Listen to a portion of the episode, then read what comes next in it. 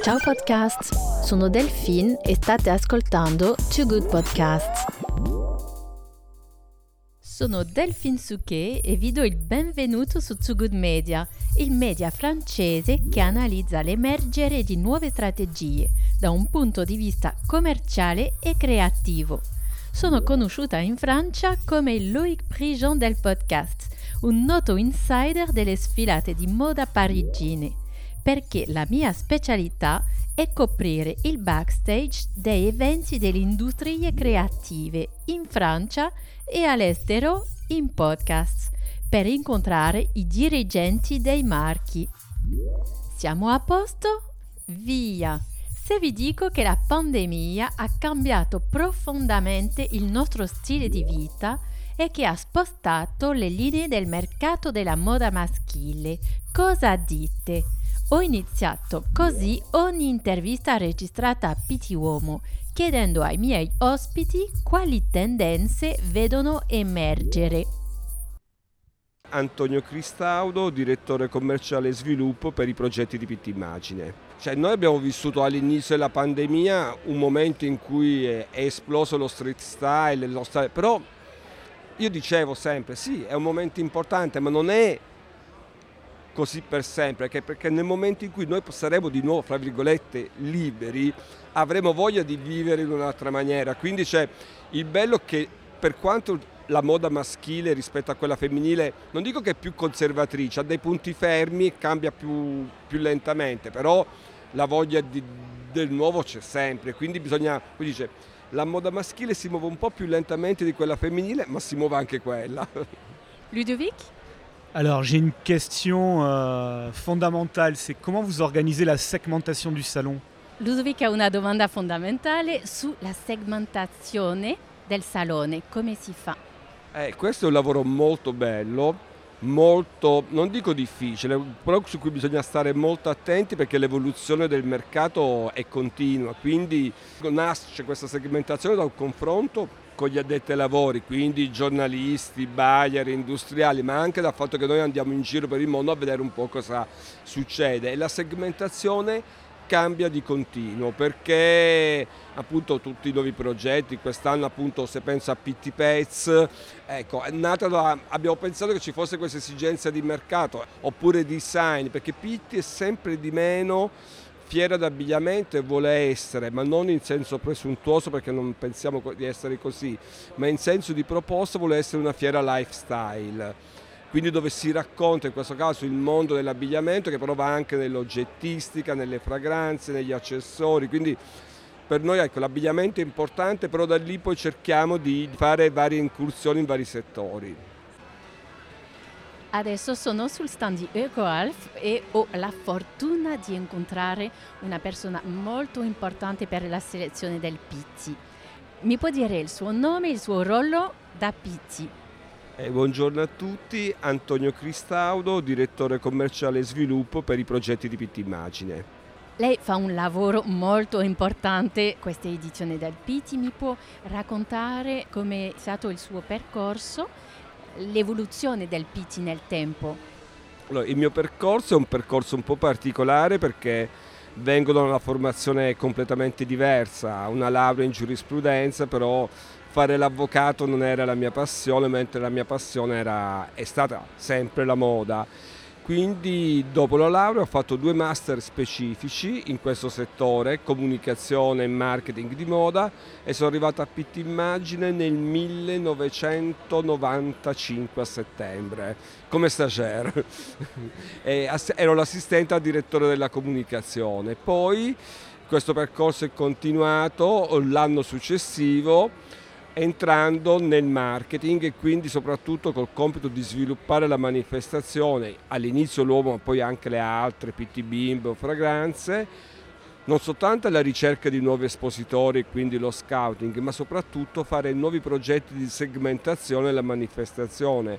E questa è stata veramente una bella sfida perché eh, va detto che quando all'inizio, negli anni 90, Pitti veniva riconosciuta soltanto per il classico e soltanto per le aziende italiane, quindi il nostro compito è stato proprio quello volontariamente, in questo caso, di cercare di far capire ai nostri interlocutori che in realtà noi guardavamo al mondo intero dell'abbigliamento, quindi anche allo street, allo sportswear e soprattutto che eravamo ben felici di essere in Italia ma volevamo una fiera internazionale, quindi oggi più del 40% dei brand è estero e io sono molto felice nel momento in cui c'è un'azienda straniera, che poi non mi piace questo termine straniero, un'azienda estera che voglia partecipare a Pitti e, e spesso non c'è neanche per loro non hanno mercati in Italia ma vengono a Pitti per incontrare la clientela internazionale. E questo per noi è bellissimo perché dico spesso che Pitti più che una fiera è un punto di incontro della community come può essere il Festival del Cinema a Cannes, la Biennale a Venezia, dove quindi tutta, tutti noi addetti ai lavori ci incontriamo. E quindi questa internazionalità è molto molto bella, mi fa molto piacere. Sì, una cosa un po' unica al mondo, noi in Francia per esempio i designer, eh, PT è, è, un momento unico, poi inizia anche, è il primo nell'anno, quindi fa un po' strada per le altre fiere. Assolutamente sì e poi penso che l'altra cosa mm, importante di Pitti, io lo dico sempre, è composto extraterritoriale, quindi non si lavora in showroom, ma qui quindi sia l'azienda è più libera di presentarsi e confrontarsi, anche il buyer, come si dice, ha nella sua visione delle collezioni si sente un po' più tranquillo, quindi è un momento di confronto molto importante, quindi questa extraterritorialità facilita anche la creazione di nuovi contatti e rapporti. E per esempio tutti i CEOs sono qui a Peti, io faccio interviste con, con loro è una cosa un po' unica di poter in una fiera incontrare il CEO in persona e accessibile anche. Assolutamente perché penso anche per loro è importante il confronto perché giustamente fai una collezione però il momento col confronto col mercato è fondamentale quindi anche per loro è ok ci sono i direttori commerciali ma andare di persona per vedere come il mondo della moda si sta muovendo è fondamentale anche per loro quindi il fatto che i CEO vengano oltre logicamente ai direttori commerciali è un segnale di attenzione al mercato. Qui effettivamente abbiamo non soltanto i direttori commerciali, abbiamo i buyer, ma abbiamo anche la stampa e quello è importante. A Pitti abbiamo un numero di giornalisti internazionali molto importante, anche quello è bello perché l'azienda non soltanto vede nella sua proposta commerciale il feedback, ma anche nella proposta più creativa che molto probabilmente la stampa la vive in una maniera diversa perché il commerciale guarda sempre quello che si vende, mentre magari la stampa si sente più libera, quindi di vedere la ricerca e la sperimentazione, quindi è un momento di confronto veramente importante. Ludovic Alors j'ai une question euh, fondamentale, c'est comment vous organisez la segmentation du salon Ludovic ha una domanda fondamentale sulla segmentazione del salone, come si fa?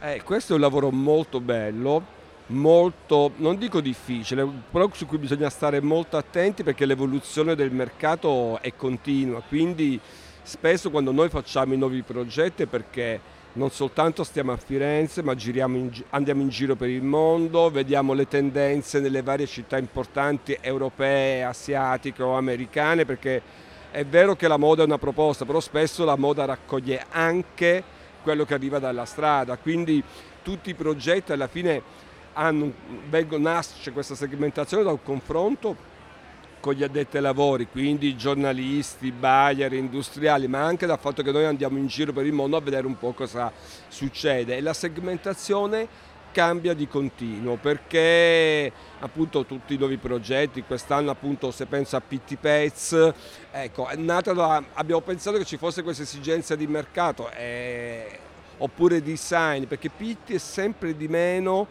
fiera d'abbigliamento e vuole essere, ma non in senso presuntuoso perché non pensiamo di essere così, ma in senso di proposta vuole essere una fiera lifestyle.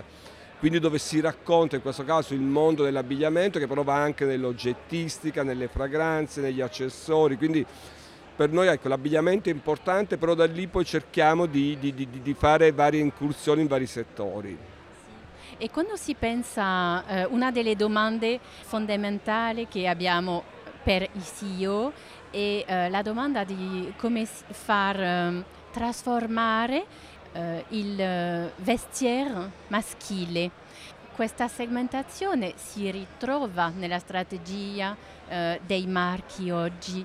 E, ehm, è una cosa eh, nuova e difficile, immagino. Cosa pensa di questo lei? Allora, è una cosa difficile, però penso che mh, mm, mm, basta osservare, nel senso che alla fine bisogna essere anche un po' non soltanto appassionati di moda, ma di sociologia e quindi vedere un po' i comportamenti. Cioè, noi abbiamo vissuto all'inizio della pandemia un momento in cui è, esploso lo street style, lo style, però io dicevo sempre sì, è un momento importante, ma non è così per sempre, perché nel momento in cui noi saremo di nuovo, fra virgolette, liberi, avremo voglia di vivere in un'altra maniera. Quindi c'è il bello che per quanto la moda maschile rispetto a quella femminile, non dico che è più conservatrice, ha dei punti fermi e cambia più, più lentamente, però la voglia di, del nuovo c'è sempre, quindi bisogna, come dice, la moda maschile si muove un po' più lentamente di quella femminile, ma si muove anche quella.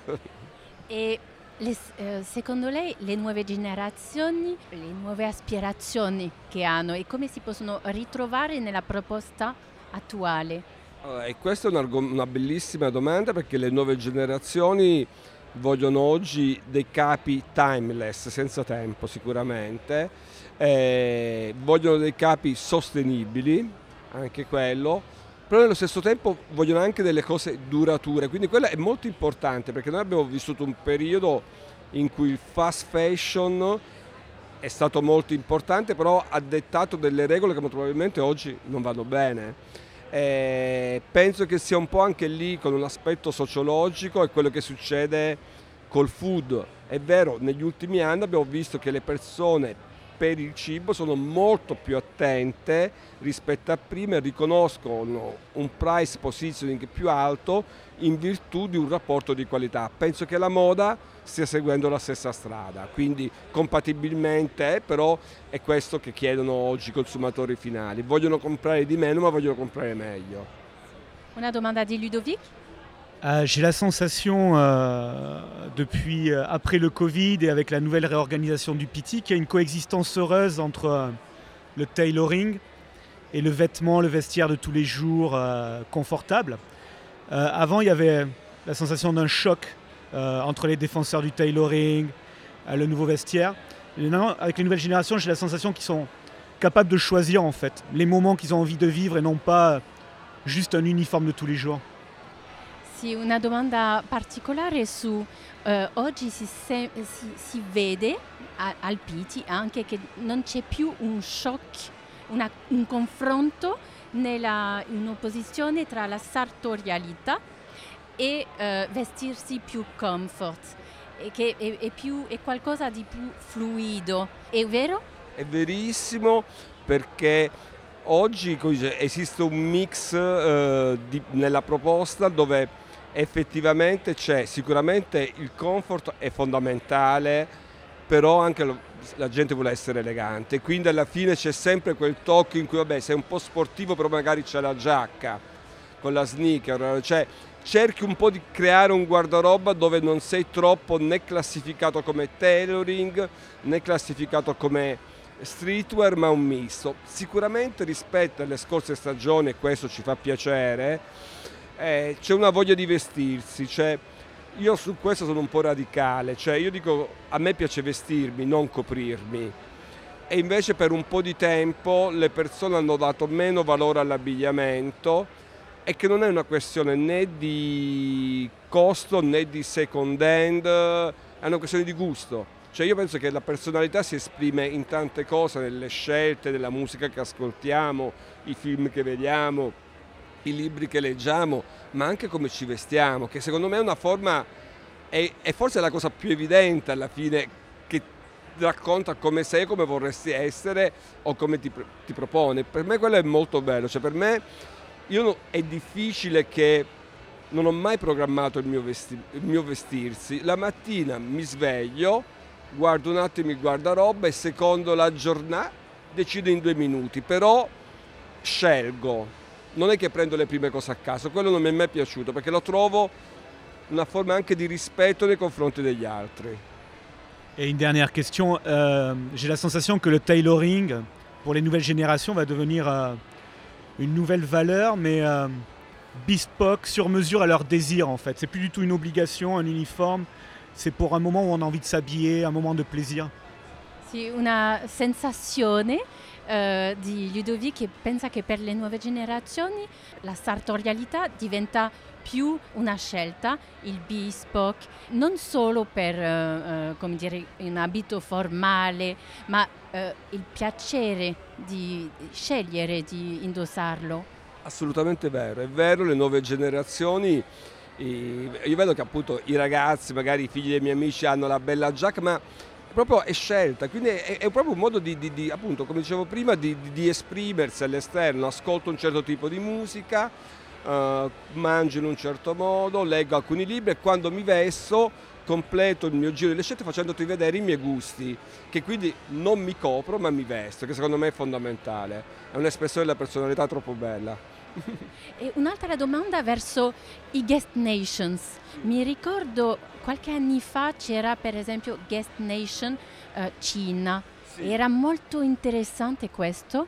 Adesso come si fanno i ponti con uh, per esempio la Cina o il mercato asiatico? Allora, eh, è una bellissima domanda questa, nel senso che noi la Cina l'abbiamo monitorata perché a un certo punto abbiamo notato che eh, I designer cinesi erano molto interessanti perché avevano studiato in altre scuole in altre parti del mondo, in Europa, in America ed erano tornati a casa loro e quindi hanno cominciato a mixare le loro esperienze con le loro tradizioni, quindi era bellissimo. Poi è successa la pandemia, quindi si è un po' bloccato tutto, però proprio queste edizioni di gennaio si vede che già i ponti si stanno riaprendo e quindi si arriverà di nuovo a lavorare assieme. Già abbiamo cominciato con gli asiatici, ma eh, allora, io penso che mh, ogni volta i focus che facciamo noi sono su delle aree geografiche diverse da noi che portano la loro testimonianza e penso che sia interessante. Anche a giugno faremo sicuramente un progetto di destination, quest'anno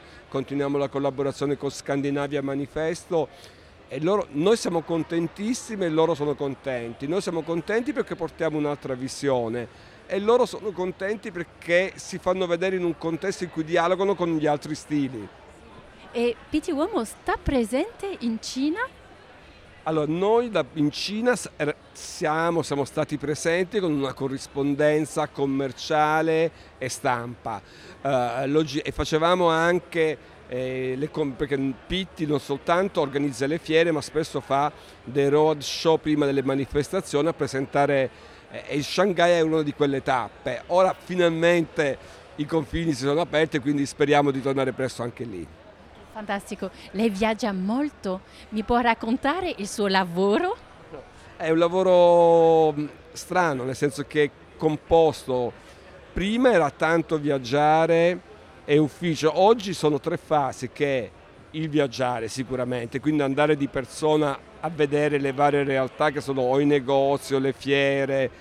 Nello stesso tempo l'informazione online, perché anche quella, eh, praticamente io penso di leggere 15 newsletter al giorno che arrivano dalla Cina, dalla Germania, dalla Francia, è fondamentale. E poi nello stesso tempo poi invece un lavoro di approfondimento di tutte queste informazioni, perché così c'è alla fine le aziende vanno studiate, ma non studiate e esaminate per trovare il pelo nell'uovo, vanno studiate e esaminate perché all'interno di un contesto come Pitti me, vanno messe nel posto corretto e quindi allora è nostro compito vedere l'azienda come si comporta, che fatturato ha, che eh, tipo di, di, di, spinte ha sul mercato per poi cercare di trovare la collocazione corretta. Questo ce lo riconoscono perché la segmentazione è fondamentale.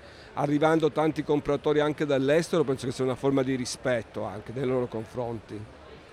L'ultima domanda che faccio a tutte le interviste, pro o contro gli avatar nell'industria fashion e quando arriveranno al PT? Allora, io mm, non direi pro o contro uh, perché eh, poi il mercato si evolve, però fondamentalmente sono uno per il reale e quindi preferisco il reale al virtuale. Quello l'ho sempre detto, anche nei momenti difficili, quando abbiamo fatto tutti i progetti digitali, però alla fine le collezioni vanno toccate, tutto un altro, cioè, no, si dice che una persona ha cinque sensi, con l'avatar i cinque sensi non esistono, quindi toccare un tessuto, vederlo, per esempio so, una borsa di cuoio sentire l'odore, un avatar non lo dà, a meno che poi in futuro non lo facciano, però mh, mm, penso che mh, mm, diciamo che sono pro reale e contro gli avatar, personalmente, però il mondo poi si evolve quindi vedremo.